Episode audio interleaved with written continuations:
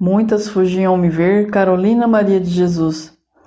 Muitas fugiam me ver, pensando que eu não percebia.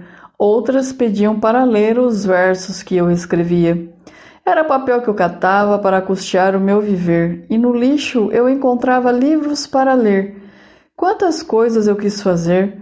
Fui tolhida pelo preconceito. Se eu extinguir, quero renascer num país que predomina o preto. Adeus, adeus, eu vou morrer e deixo esses versos ao meu país. Se é que temos o direito de renascer, quero um lugar onde o preto é feliz.